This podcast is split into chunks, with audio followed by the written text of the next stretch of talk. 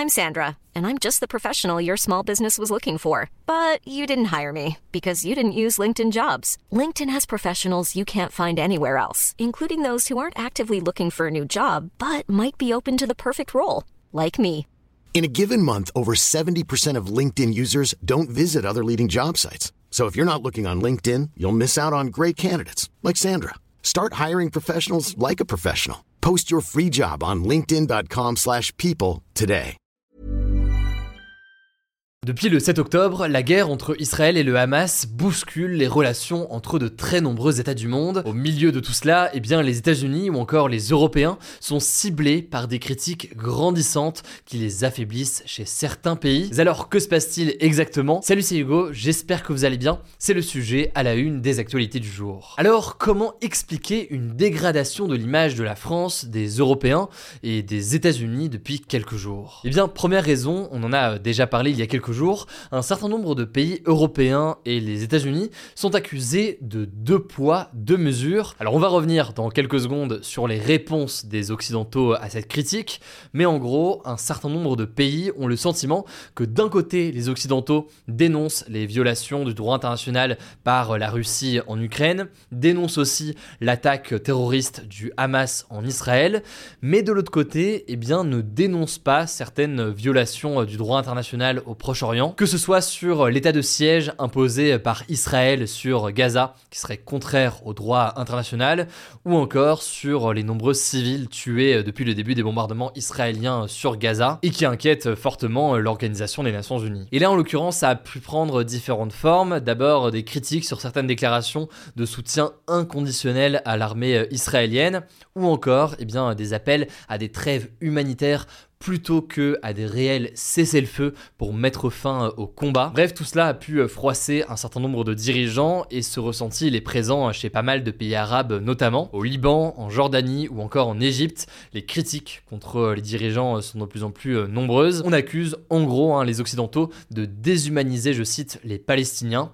C'est notamment ce qu'a affirmé le roi de Jordanie qui a estimé que pour les pays européens, les vies palestiniennes, je cite, ont moins de valeur que d'autres. Alors là-dessus, tout de même attention, évidemment tous les pays occidentaux n'ont pas eu la même position, donc euh, il faut voir dans le détail eh bien, les déclarations euh, de chacun. Il faut aussi noter que la position de certains pays a évolué en quelque sorte au fil des jours, là où juste après l'attaque du Hamas en Israël, la France avait apporté directement son soutien à Israël et son droit à se défendre, eh bien aujourd'hui la France défend toujours le droit d'Israël à se défendre, mais déclare aussi qu'elle souhaite un cessez-le-feu. Emmanuel Macron a d'ailleurs ce dans une interview à la BBC, a aussi déclaré, je cite, que de facto aujourd'hui des civils sont bombardés, ces bébés, ces femmes, ces personnes âgées sont bombardées et tuées, ajoutant là aussi, je cite, qu'il n'y a aucune justification et aucune légitimité à cela, appelant donc Israël à cesser. Bref, on va pas revenir sur des jours de déclarations de la part du gouvernement euh, français, mais je vous mets des liens en description pour voir ces différentes prises de position et ces déclarations au fil des semaines. Ça c'est donc la première critique qui est adressée aux Occidentaux. La deuxième chose maintenant qu'on peut noter, c'est qu'il y a aussi euh, des divisions importantes, y compris au sein des pays européens. Des divisions qui, euh, selon pas mal de spécialistes, peuvent potentiellement à terme menacer l'influence des pays européens. Alors sans rentrer dans les détails, l'Allemagne a globalement une position euh, davantage pro-israélienne, le gouvernement espagnol a plutôt une sensibilité plus pro-palestinienne. Par ailleurs, à l'Assemblée générale de l'Organisation des Nations Unies, quatre pays membres de l'Union européenne, à savoir la Croatie, la Hongrie, l'Autriche et la République tchèque, ont voté contre une résolution qui appelait un cessez-le-feu, alors que 8 ont voté pour et 15 se sont abstenus. Alors en soi, c'est pas étonnant, on sait qu'au sein de l'Union européenne, il y a des divisions, il y a eh bien des différences de regard, y compris sur des sujets internationaux, mais certains estiment que ces divisions pourraient à terme avoir un impact sur la crédibilité de l'Union européenne dans sa capacité à jouer un rôle dans la résolution de ces conflits.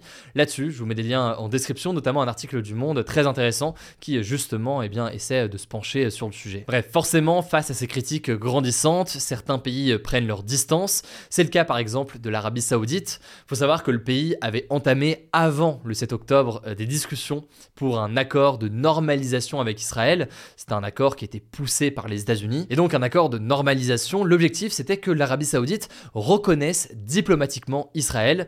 Là en l'occurrence, eh bien ça n'a pas été annulé, mais tout de même ça a été euh, suspendu. On verra donc si ça reprend euh, bientôt ou pas. Par ailleurs, pendant longtemps, les pays occidentaux voulaient incarner en quelque sorte ce rôle de gendarme du monde. C'est surtout le cas, il faut le dire, des États-Unis, en tentant de jouer le rôle soit de médiateur dans les négociations, soit directement d'acteur dans d'autres cas, dans des conflits euh, régionaux. Mais ces derniers mois, eh bien, on peut voir que d'autres pays tentent de se positionner. C'est le cas par exemple de la Russie. La Russie est proche d'Israël, mais elle n'a pas officiellement condamné l'attaque meurtrière du Hamas en Israël il faut même noter que le Hamas a été reçu il y a quelques jours en Russie. Certains estiment que la Russie voudrait donc tenter de jouer un rôle de médiateur, donc d'intermédiaire, de discussion entre Israéliens et Palestiniens. D'autres estiment que c'est surtout une façon pour la Russie de tenter de décrédibiliser l'Occident.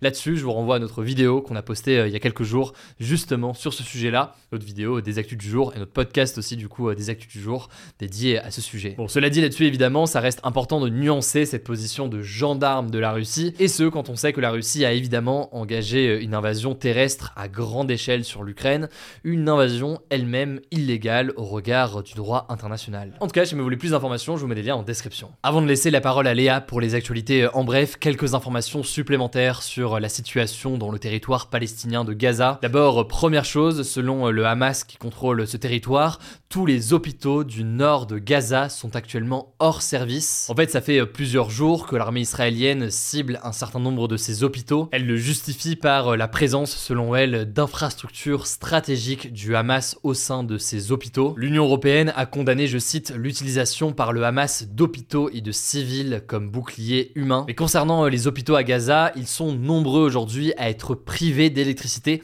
car il n'y a quasiment plus de carburant qui est nécessaire au fonctionnement des générateurs. Cette pénurie de carburant, elle est due au siège imposé par Israël sur Gaza. Et d'ailleurs là-dessus, l'Organisation des Nations Unies a prévenu ce lundi que les opérations humanitaires à Gaza cesseront sous 48 heures faute de carburant. Autrement dit, la situation est extrêmement critique pour la population sur place, avec un bilan qui s'alourdit chaque jour et surtout eh bien, un manque d'informations, notamment parce qu'il y a de moins en moins de journalistes présents euh, sur place pour couvrir euh, la situation. On vous tient au courant hein, évidemment euh, de ce qu'il en est. La deuxième information, c'est la suivante. Le Premier ministre israélien Benjamin Netanyahu a évoqué ce dimanche dans une interview aux médias américains NBC News la possibilité d'un accord visant à libérer des otages retenus par le Hamas dans la bande de Gaza. Alors il n'a pas donné plus de détails, en tout cas il faut savoir que près de 240 personnes, des Israéliens mais aussi des étrangers, sont toujours retenus en otage à Gaza. Je vous tiens au courant évidemment sur tous ces sujets absolument cruciaux. Je vous laisse avec Léa pour les actualités en bref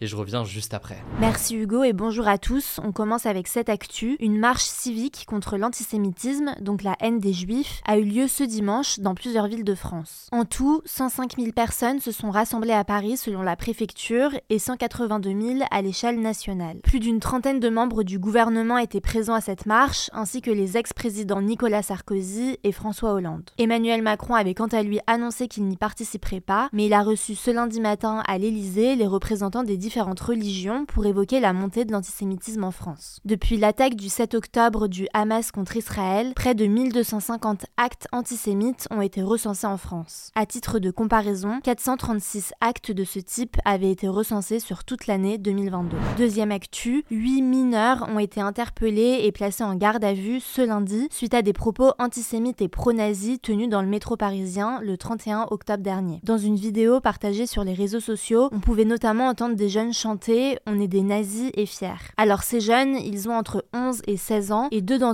eux étaient déjà connus des services de police-justice selon TF1. Une enquête a été ouverte pour provocation à la haine raciale et apologie de crimes contre l'humanité. Troisième actu, plusieurs hommages aux victimes des attentats du 13 novembre d'Île-de-France ont lieu aujourd'hui à Paris, notamment dans la salle de concert du Bataclan, au Stade de France et dans les bars touchés par les attaques. Au total, 132 personnes ont été tuées et 400 autres ont été blessées lors de ces attentats il y a 8 ans. Quatrième actu, les établissements scolaires de 279 communes du Pas-de-Calais resteront fermées jusqu'à ce mardi face au risque d'intempéries et d'inondations. Il s'agit de crèches, d'écoles, de collèges et de lycées. Alors le département n'est plus en vigilance rouge crue, mais de nouvelles précipitations importantes sont attendues. Ce lundi, 7200 personnes étaient toujours privées d'eau potable dans le département et 700 foyers étaient toujours privés d'électricité. On vous tiendra au courant. Cinquième actu, un volcan en Islande menace d'entrer en éruption. Résultat, le gouvernement islandais a déclaré l'état d'urgence et a ordonné l'évacuation de la ville de Grindavik qui est située proche de la capitale Reykjavik. En fait, depuis une semaine, du magma, donc de la roche fondue, se déplace sous la terre et provoque de nombreux séismes. Rien que sur la journée de vendredi, plus de 800 séismes ont été observés autour du volcan. Ça a même provoqué une fissure de 15 km de long. Selon les spécialistes, ces événements pourraient être le signe d'une imminente éruption du volcan Fagradalsfjall.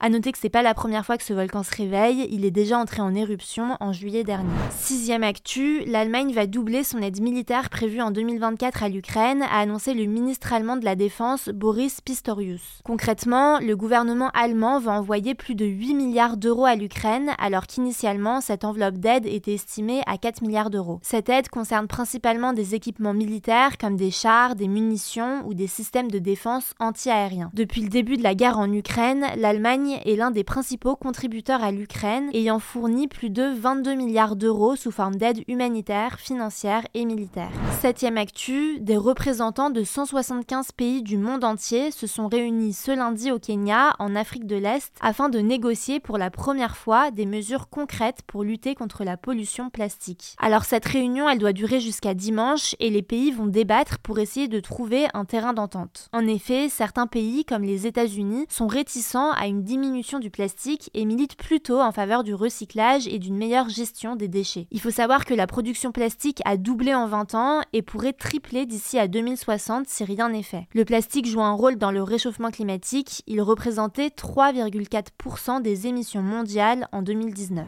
Voilà, c'est la fin de ce résumé de l'actualité du jour. Évidemment, pensez à vous abonner pour ne pas rater le suivant, quelle que soit d'ailleurs l'application que vous utilisez euh, pour m'écouter. Rendez-vous aussi sur YouTube ou encore sur Instagram pour d'autres contenus d'actualité exclusifs. Vous le savez, le nom des comptes, c'est Hugo Écoutez, je crois que j'ai tout dit. Prenez soin de vous et on se dit à très vite.